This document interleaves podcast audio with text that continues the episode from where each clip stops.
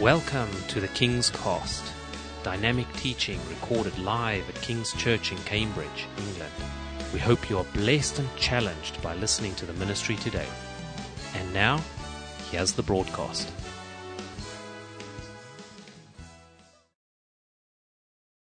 Lo que les estaba hablando el mes pasado es una de las claves para ser bendecidos. Voy a orar al Señor, Señor, que esta palabra llegue a nuestras mentes y baje a nuestros corazones, Padre amado. Y la pongamos en práctica, Señor. Que esta palabra, Señor, sea tuya, Padre Santo. Sea tocando corazones, Señor. Así como lo has tocado el mío, Señor. Que toque todos los corazones en este lugar, Señor. Hoy te lo pido, Señor, en tu nombre. Amén.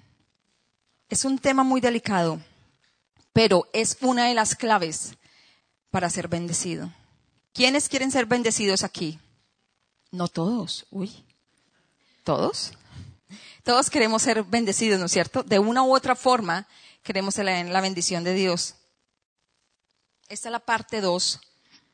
Si ustedes eh, quieren escuchar la primera parte, está en la website de King's Church. Ustedes pueden ir allí y, y escuchar la primera parte del mes pasado. Y estábamos hablando del diezmo y las ofrendas. Yo sé que hay muchas personas nuevas hoy.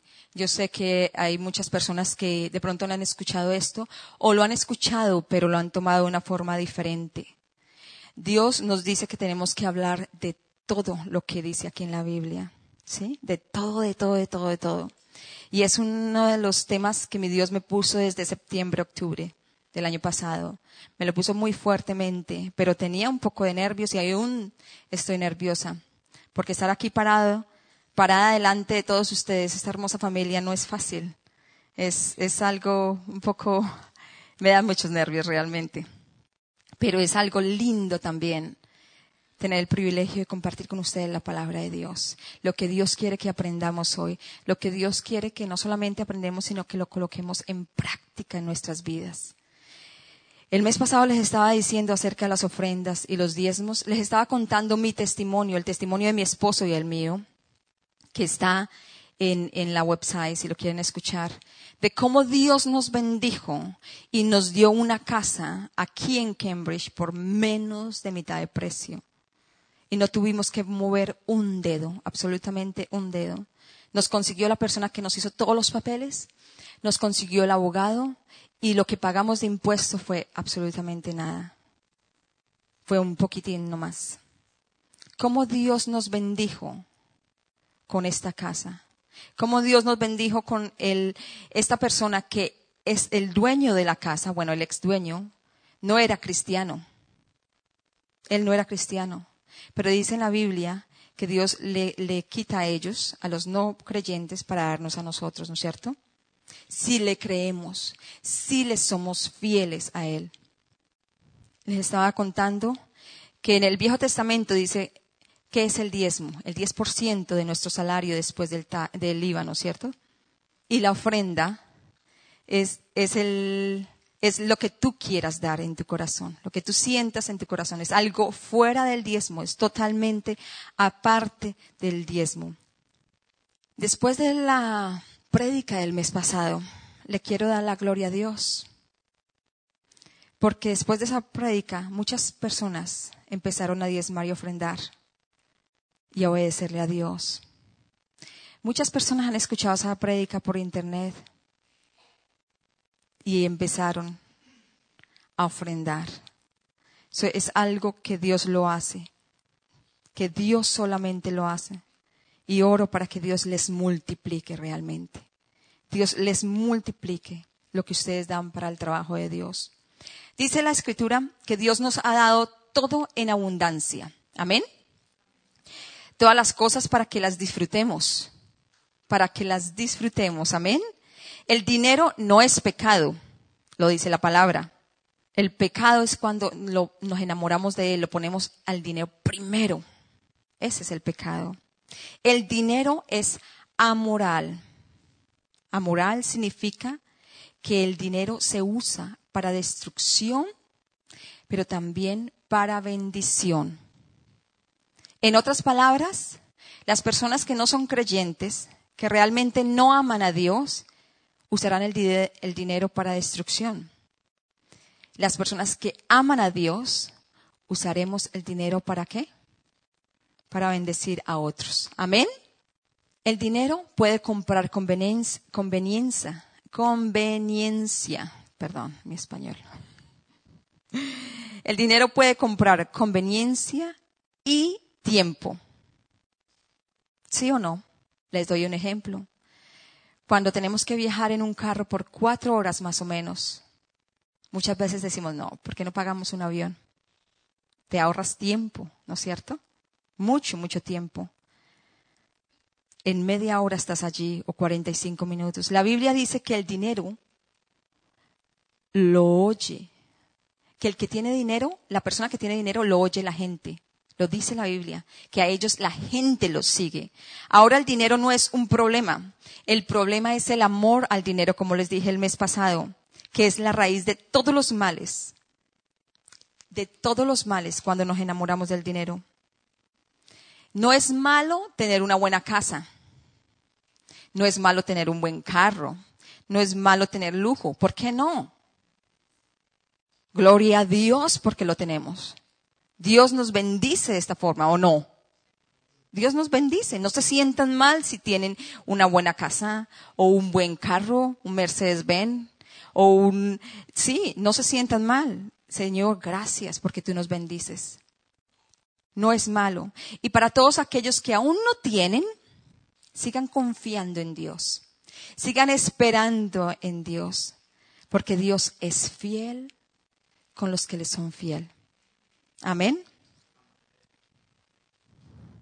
Recuerden, Cristo se hizo pobre por nosotros, para que nosotros fuésemos enriquecidos. Entonces, ¿qué es el diezmo? Como les dije antes, es el 10% de su salario. Pero algunos nos preguntaremos, ¿pero por qué tenemos que diezmar? ¿Qué ofrendar? ¿Luego Dios no es rico? ¿O para qué diezmamos y ofrendamos si los pastores, muchos de los pastores se lo roban todo? ¿Cierto? Eso es lo que pensamos en nuestra cabeza. Entonces, ¿por qué? Les digo algo, porque para Dios nuestro diezmo y nuestra ofrenda, ofrenda es algo santísimo, es algo sagrado. Vamos todos al libro de Levíticos, capítulo 27, versículo 28 al 30 los primeros cinco libros de la Biblia, lo que Dios dice del diezmo. Pero no se venderá ni se rescatará ninguna cosa sagrada que alguno hubiere dedicado a Jehová, dedicado a Jehová. ¿Sí ve? De todo lo que tuviere de hombres y animales y de la tierra de su posesión, todo lo consagrado será cosa santísima para Jehová. Ninguna persona separada como anatema podrá ser rescatada. Indefectiblemente ha de ser muerta. Y el diezmo de la tierra, así de la simiente de la tierra como del fruto de los árboles de Jehová, es, en, es cosa dedicada a Jehová. Es fuerte, ¿no es cierto? ¿De quién es el diezmo? ¿Qué nos dice allí? De Jehová, de Dios. Y dice, es cosa dedicada a Jehová. Entonces es algo santo, ¿no es cierto? Es algo consagrado, es algo dedicado a Dios, entregado a Dios, es para Dios. Me gustaría que aprendiéramos un, este principio, todos. Todo lo consagrado a Dios, si usted lo consagró a Dios y dedicó a Dios, y después se lo quita, después no se lo da, se vuelve anatema. Cuando nosotros prometemos a Dios dar el diezmo y luego pasan meses y no lo damos, se vuelve anatema. ¿Qué significa anatema? Es algo maldito. ¿Qué significa? Que se va a ir como el agua. Ya no les va a rendir el dinero porque se lo prometieron a Dios. Le dijeron, Señor, yo te voy a dar el diezmo cada mes entonces ya el dinero no les va a alcanzar. Si ustedes se vuelven otra vez a Dios y le entregan el diezmo al Señor, su ofrenda al Señor, van a ver cómo su dinero va a rendirles de una forma increíble. Es como cuando nosotros consagramos nuestros hijos a Dios en el altar, ¿no es cierto? Se los entregamos al Señor. Y después el Señor les hace un llamado. Yo quiero que este hijo me cante, me alabe. Y sus padres le dicen, no. Este hijo nunca va a ser feliz. Porque este hijo tiene un llamado de Dios. Es para Dios. Es consagrado para el Señor. Estos instrumentos son consagrados para Dios. Con estos instrumentos nunca los usaremos para hacer un concierto mundano, cantar canciones del mundo, no porque son consagradas para Dios. Es de Dios. Somos separados para Dios. ¿Entiendes que son separados para Dios? Desde el momento que tú aceptaste a Cristo, tú eres separado para Dios. Eres su hijo, su hija, su hijito, su hijita. Y es algo, tú eres un tesoro preciado para Dios. Y Él quiere protegerte, Él quiere cuidarte, Él quiere proveerte. Sin embargo, desde que tú lo dejes a Él. En estos días, en Deuteronomio decía que en esos días cuando la gente se apartaba de Dios, ellos se alejaban de Dios, así como muchas veces nosotros lo hacemos, nos alejamos por un tiempo de Él. La forma para ellos regresar a Cristo, a Dios, era llevando el diezmo a él. Entonces ahí le mostraban la humildad a Dios. Ellos le mostraban la humildad. Porque dar dinero es algo tan duro, tan duro, tan duro. Y el dinero es una de las competencias más grandes para Dios. Él lo dice, tú no puedes servir a dos hombres. En Mateo 6, 24, nadie le puede servir a dos señores, ¿no es cierto? A Dios y a las riquezas. Nadie le puede servir a dos señores, a Dios y a las riquezas. El dinero es una competencia grande para Dios si nosotros lo dejamos. Podemos usar el dinero para muchas cosas de bendición, de bendición. Esa es la competencia de Dios. Dios quiere quitar eso. Por eso Él empezó a pedir el diezmo porque Él quiere quitar esa competencia, porque Él quiere que nosotros no nos humillemos, no, seamos humildes ante Él. Digamos, bueno Señor, esto es tuyo. Que entreguemos nuestros corazones. ¿Cuántos de ustedes pueden entender? Entonces, ¿qué es diezmar? Primero, ¿por qué diezmamos, perdón? ¿Por qué diezmamos? Porque es cosa sagrada para Dios es algo delicado, es algo santo. Eso es de Dios, no es de nosotros. Todo lo que Dios nos ha, nos ha dado, Él nos ha dado todo, todo es de Él. Nosotros tenemos que ser unos buenos administradores de su dinero. Lo que damos para Dios es nuestra contribución como nosotros como ciudadanos para el reino de Dios es una contribución para el reino de Dios, para lo que nuestros pastores, nuestros líderes hacen para traer gente para el Señor. ¿Qué decimos de las ofrendas? Leamos 2 Corintios 8, del 1 al 21.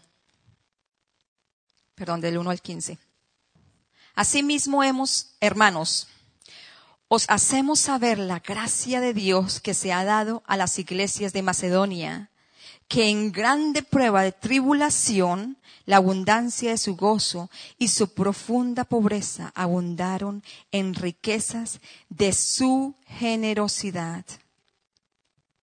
¿Qué nos muestra estos dos versículos? Nos muestra que a pesar de una congregación que tenía circunstancias adversas, ahí abundó la generosidad, ¿no es cierto? A pesar de que todo lo que sufrían ellos, llegó la, generosidad. Las circunstancias no limitan el actuar de Dios. No importa cómo estemos nosotros, el Señor va a actuar. Él va a actuar, Él nos va a ayudar si el pueblo está dispuesto. Si el pueblo está dispuesto a darle lo que es de Él, a entregarle todo. Si usted como persona está dispuesto de corazón.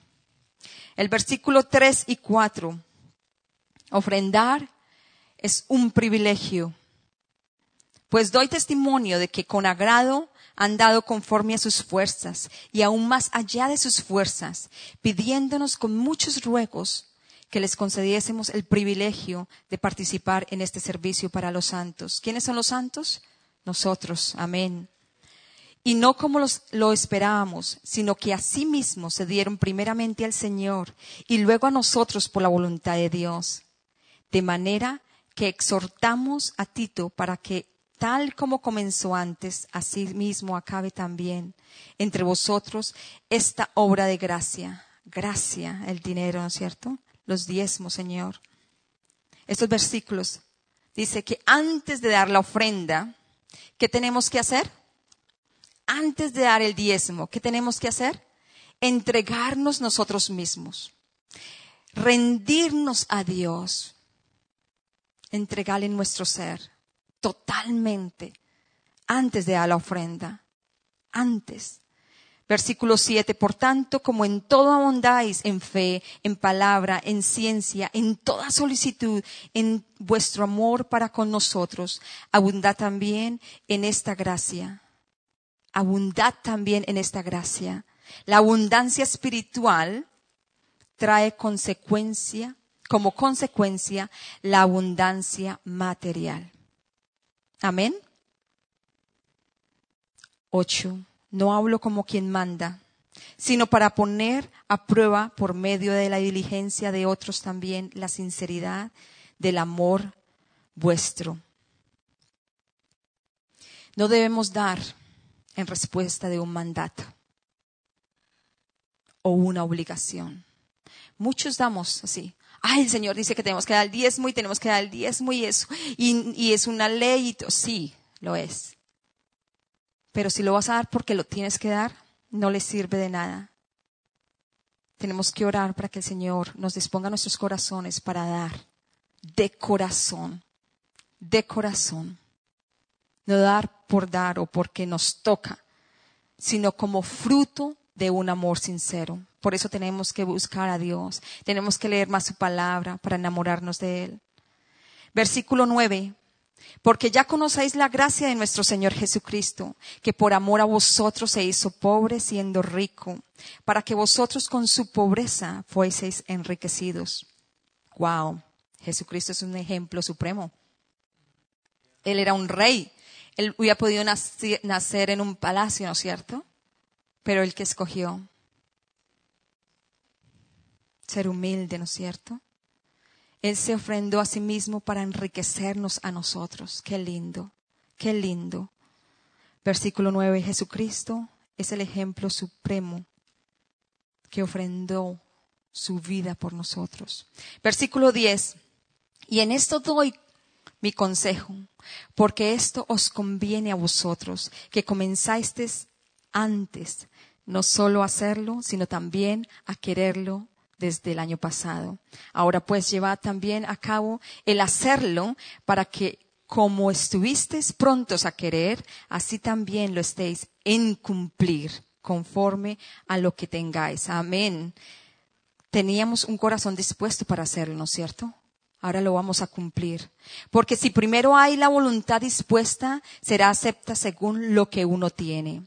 No según lo que no tiene, porque no digo esto para que haya para nosotros holgura y para vosotros estrechez, sino para que en este tiempo con igualdad la abundancia vuestra supla la escasez de ellos, para que también la abundancia de ellos supla la necesidad vuestra, para que haya igualdad, como está escrito. Él recogió mucho, tuvo más el que recogió mucho tuvo más y el que poco no tuvo menos. La ofrenda no es una cuota fija para todos, no es, sino es conforme a la posibilidad de cada uno, como su corazón les diga. Es totalmente aparte del diezmo. Las ofrendas están desligadas totalmente del diezmo, totalmente. Son una aportación adicional. Pero ¿cómo tiene que ser la actitud del diezmador o del ofrendante? ¿Cómo tenemos que actuar? Primero, debemos darnos al Señor, entregarnos al Señor, entregar nuestro pensamiento, nuestro corazón, nuestras vidas a Él, nuestro cuerpo, todo al Señor. No solamente cuando llegue el momento de las ofrendas y de los diezmos, sino todos los días. Sabemos que el enemigo está como león rugiente, ¿no es cierto? Buscando a quien devorarlo, dice la palabra. ¿Quién es el enemigo? El diablo. Él quiere destruirnos a nosotros, quiere destruir matrimonios, quiere destruir personas solteras, quiere destruir los hijos, quiere desunir matrimonios. Y Él está usando todas las armas que Él pueda. Pero yo les digo algo. El diablo, Dios le quitó el poder al diablo. El diablo no tiene poder. Amén. El diablo tiene poder desde el momento que ustedes le den poder a él. ¿Me entienden? Si ustedes empiezan, algo les pasó malo a ustedes y dicen, oh Señor, y empiezan a llorar y empiezan a meterse en ese problema y se olvidan de Dios, ahí le están dando poder al diablo. Sus pensamientos, lleven todos sus pensamientos cautivos a la obediencia de Cristo Jesús, lo dice la palabra. ¿Para qué? Para que no le den poder al diablo. Ustedes jóvenes, con tanta presión que tienen de sus amigos, de sus amigas. Diga, Señor, ayúdame. Yo no puedo solo. Ayúdame, Señor. Y seguro, y yo les aseguro que el Señor va a estar ahí para ustedes, para ayudarlos. Por eso tenemos que entregarnos todos los días a Dios, todos los días entregarnos. Señor, te entrego hoy mis pensamientos, te entrego hoy mi corazón, te entrego hoy mi caminar, te entrego hoy mi trabajo, te entrego mi familia, mi vida, todo te lo entrego a ti, Señor. Espíritu Santo, seas tú guiándome. No solamente cuando vayas a dar el diezmo o la ofrenda, a todo momento. Y cada vez que llegue el enemigo y te ponga pensamientos aquí, tú conoces la palabra al menos un poco, ¿no es cierto? Al menos sabes que hay un Dios grande y poderoso que te puede ayudar, ¿no es cierto? Te vas a parar firme y le vas a decir, perdóname. Perdóname, diablo, pero tú no tienes poder sobre mí, sobre mis pensamientos, sobre mi vida, sobre mi hogar, sobre mi familia, sobre mis finanzas, sobre mi trabajo. Tú no tienes poder. Y te vas a poder fuerte con la palabra, porque mayor es el que está en mí que el que está en el mundo. ¿Y quién está en mí? ¿Quién está en cada uno de ustedes? Jesús. Y si lo paras a tiempo, Él va a huir. Él se va a ir. Él se va a ir. Y por supuesto que va a volver, pero otra vez lo vas a parar. Y lo vas a parar. Y lo vas a parar. Y no le vas a dejar ganar. Recuerden, Cristo ganó la victoria por nosotros en la cruz. ¿O no? ¿Le creemos? No vamos a dejar que el diablo nos destruya más. No vamos a dejar que Él tome poder en nuestras vidas, en nuestros hogares, en nuestras vidas solteras. No vamos a dejar. Tenemos que pararnos firmes con el Señor. No nos vamos a dormir. Vamos a pararnos firmes con el Señor. Entonces tenemos que entregarnos en cuerpo, alma y espíritu al Señor. Todos los días. El eh, segunda Corintios 8:5 dice, y no como esperamos, sino que asimismo se dieron primeramente al Señor y luego a nosotros por la voluntad de Dios. El que se ha dado al Señor, el que se ha entregado al Señor todos los días, porque es un trabajo de todos los días, no es que un día me olvidé de Dios, no. De todos los días, tener esa relación personal con Dios. De todos los días, el que se ha dado al Señor no tendrá dificultad para dar de lo material. El dar es un fruto de nuestra fe. To give. Para dar, sorry, perdón. Para dar, el dar es un fruto de nuestra fe. ¿Cuánta fe tú tienes? ¿Cuánta fe tú tienes? Segundo, Cuando demos, demos con voluntad dispuesta. Amén. Segunda de Corintios, capítulo 9, versículo del 6 al 11. Pero esto digo, el que siembra escasamente, también segará escasamente. Y el que siembra generosamente, generosamente también segará. Cada uno dé como propuso en su corazón. Le pido a Dios que todos nuestros corazones sean unos corazones muy amplios. No tacaños, ¿no es cierto? Amén. no con tristeza, dice el Señor, ni por necesidad, porque Dios ama al dador que alegre.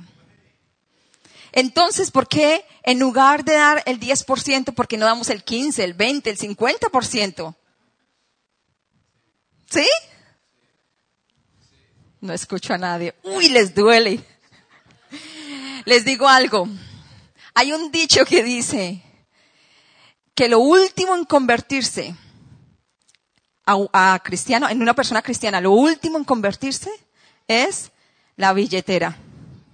Es lo último en convertirse. Ojalá sea lo primero en ustedes, ¿no es cierto?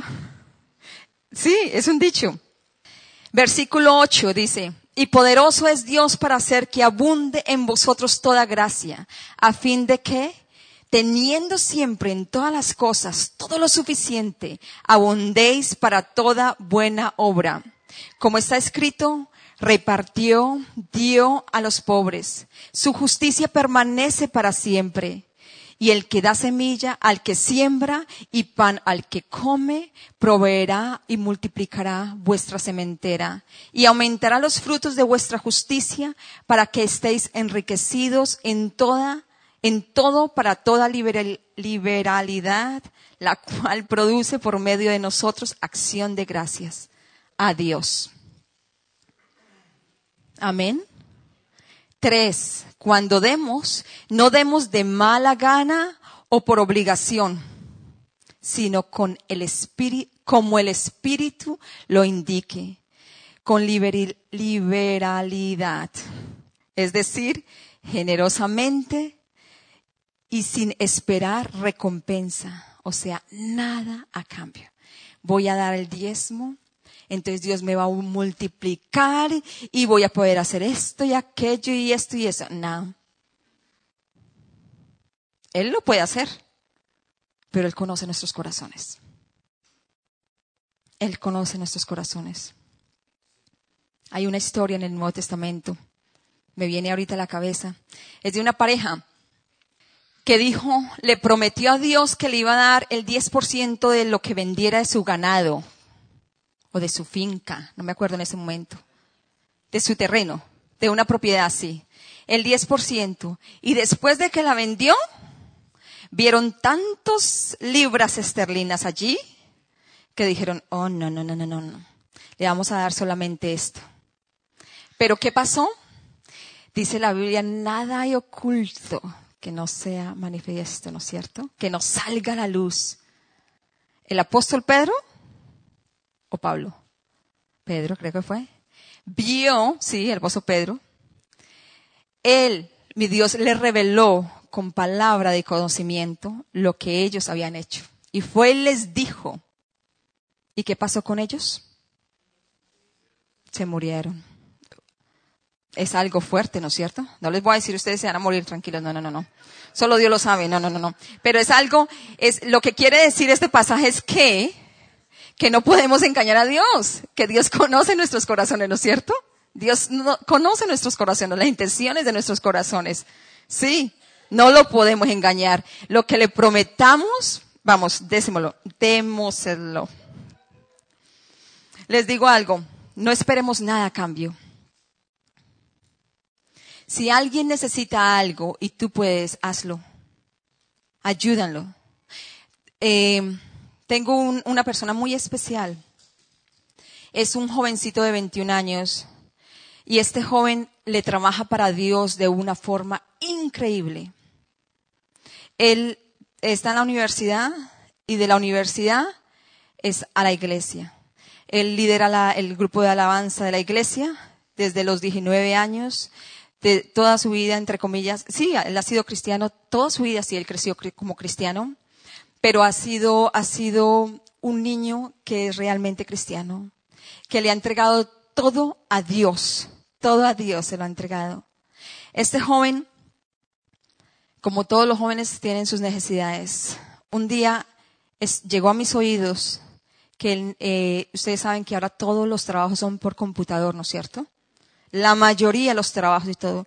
No tenía computador y le tocaba irse a la librería, no tenía tiempo porque estaba encargado en la iglesia, estaba estudiando y ayudando en su casa también. Ayuda mucho en su casa con su hermanito menor y todo. Cuando escuché que necesitaba un computador, le dije a mi esposo, mi amor, él necesita un computador.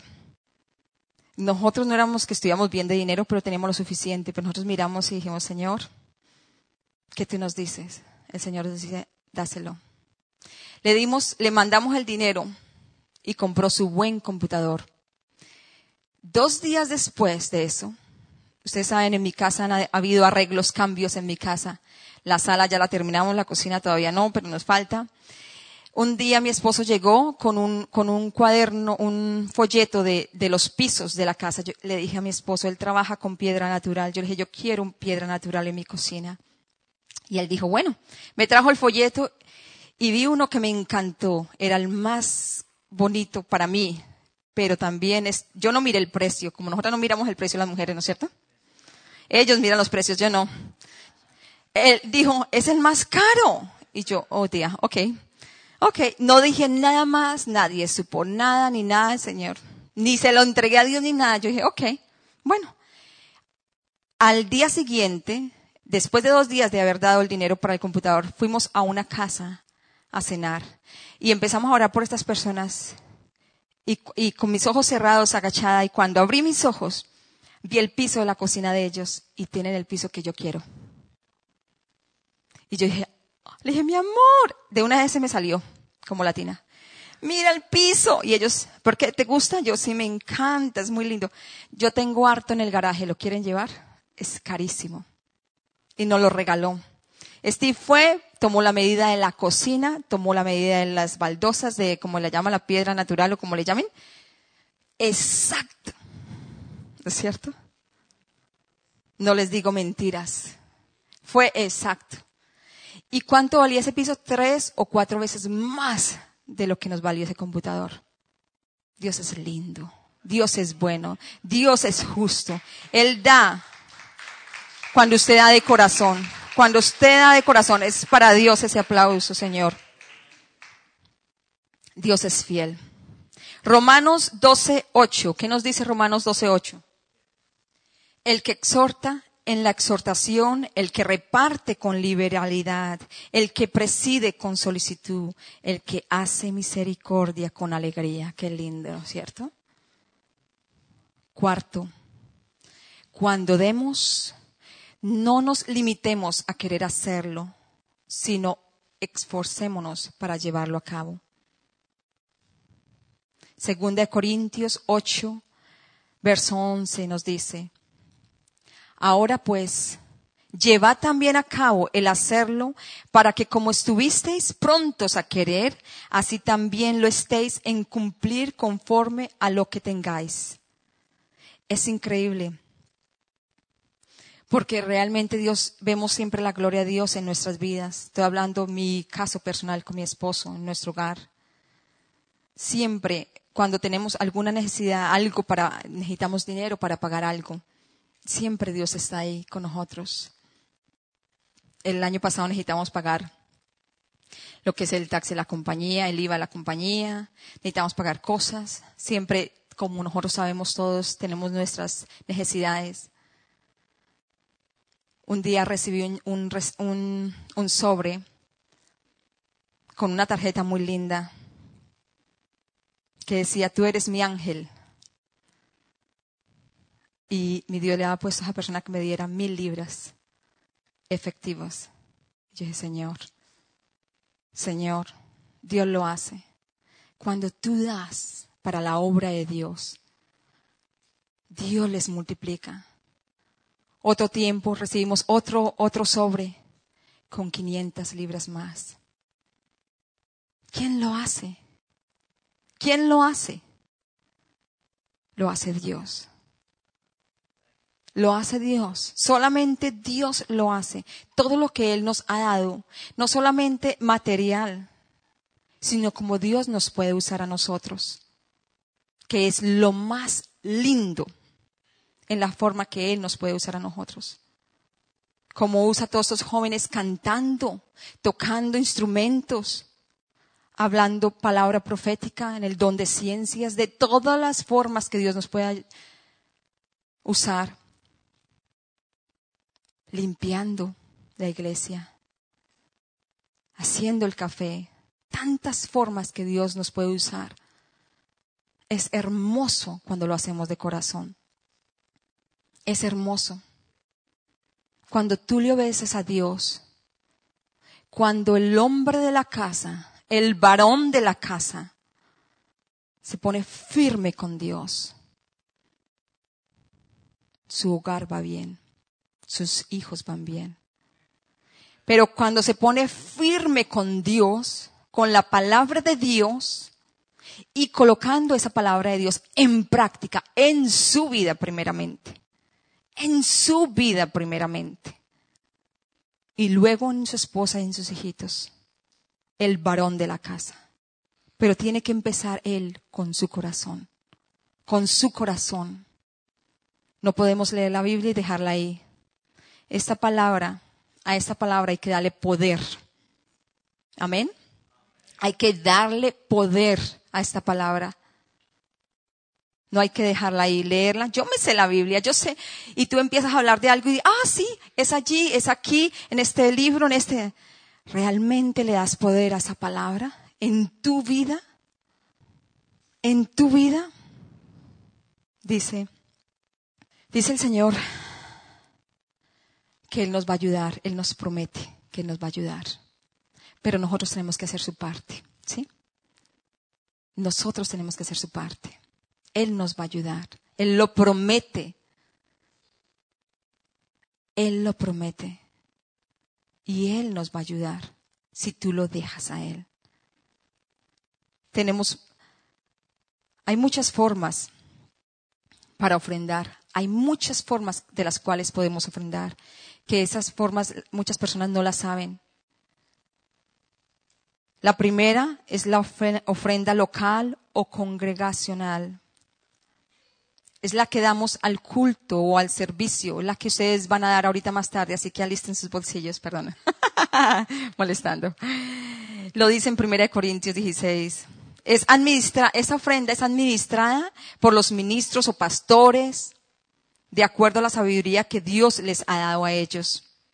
La segunda de la congregación a un ministro, a un pastor, a un servidor de Dios.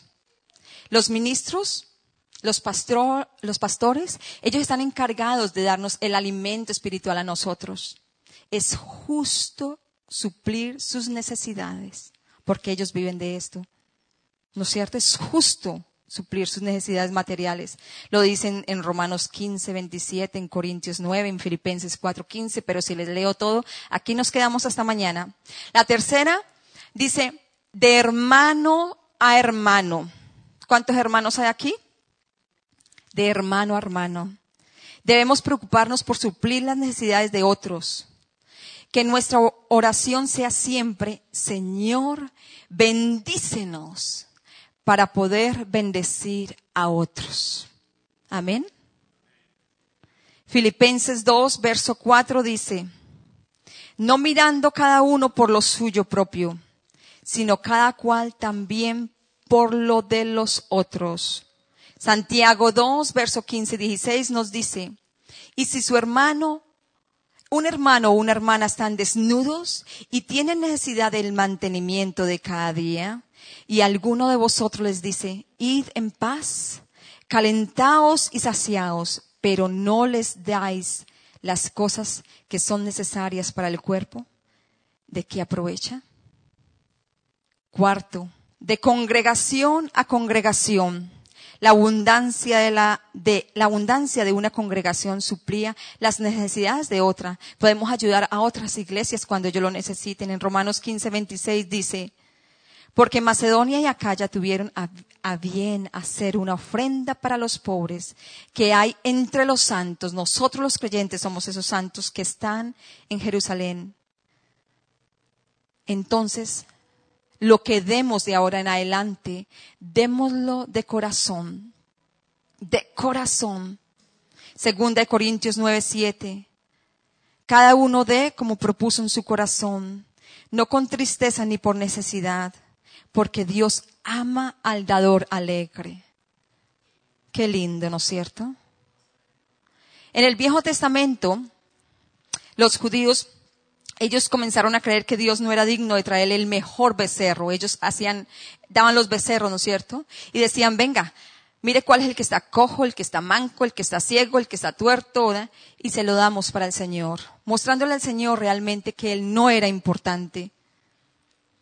Cuando yo iba a la iglesia católica, era pequeña, bueno, no tan pequeña, pero iba a la iglesia católica, yo me acuerdo que el, que el, el, cura decía, vamos a pedir la limosna en esa época decían, no sé ahorita cómo le llamen, creo que le cambiaron. En ese momento que él anunciaba esto, yo empezaba, colocaba mis manos en el bolsillo y sacaba mis pennies. Las moneditas más pequeñas e insignificantes. Las que me pesaban en el bolsillo y me lo rompían. Eso nomás. Las monedas grandes y los billetes los guardaba. Y eso era lo que yo daba. Pero qué triste. Qué triste. ¿Cómo es la ignorancia? Cómo es lo que no es amar a Cristo, a nuestro Salvador, a nuestro Redentor, al que nos dio la vida. Pero ahora yo sé que tenemos que ser organizados y mi esposo, él es muy organizado. Él coge y arma su sobrecito por la mañana antes de venir a la iglesia y coloca ahí la ofrenda y en otro sobre coloca su diezmo y es seguro. Es seguro. No son limosnas lo que Dios quiere. Él quiere que lo que demos lo demos de corazón. De corazón. Si tú realmente quieres dar, entonces sé organizado. Y no esperes al último momento. Ay, se me olvidó la billetera. No he sacado dinero no me han pagado, no he hecho esto, no aquello y así sucesivamente. Realmente eso no te va a funcionar con Dios. Lucas 16, versículo 10 nos dice, el que es fiel en lo muy poco, también en lo más es fiel. Y el que en lo muy poco es injusto, también en lo más en lo más es injusto. Sea fiel en lo poco para que Dios te dé más. Pero si nunca usted ha sido fiel, porque espera que Dios le dé más antes, nunca le vas a dar nada realmente de corazón. Entre más vas a tener, más vas a querer guardar. Y este es otro de los resultados que existe de la ingratitud con Dios. Para terminar, leamos Proverbios 11 del 25 al 28. El alma generosa será prosperada. Y el que saciare, él también será saciado. Al que acapara el grano, el pueblo lo maldecerá. Pero bendición será sobre la cabeza del que lo vende. El que procura el bien buscará favor, mas al que busca el mal, éste le vendrá. El que confía en sus riquezas caerán, mas los justos reverdecerán como ramas.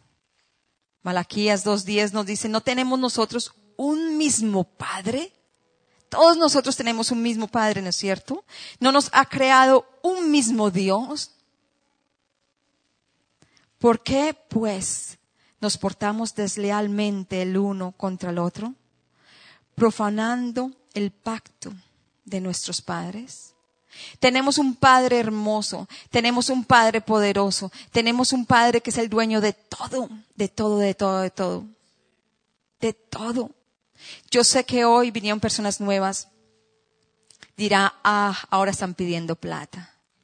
Yo lo hice. Fui a una iglesia la primera vez y el, el primer sermón que escuché fue pidiendo plata. Sí. Y para mí eso me pasó en la cabeza, pero era porque yo no estaba enamorada de Dios. No estaba enamorada de Dios. Realmente. No conocía su palabra realmente.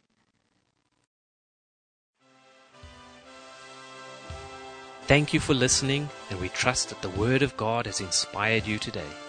For further information about King's Church, or to access our large archive of other recordings, go to www.kingscambridge.org. If you're listening on iTunes, we would love you to leave us some feedback. God bless and goodbye.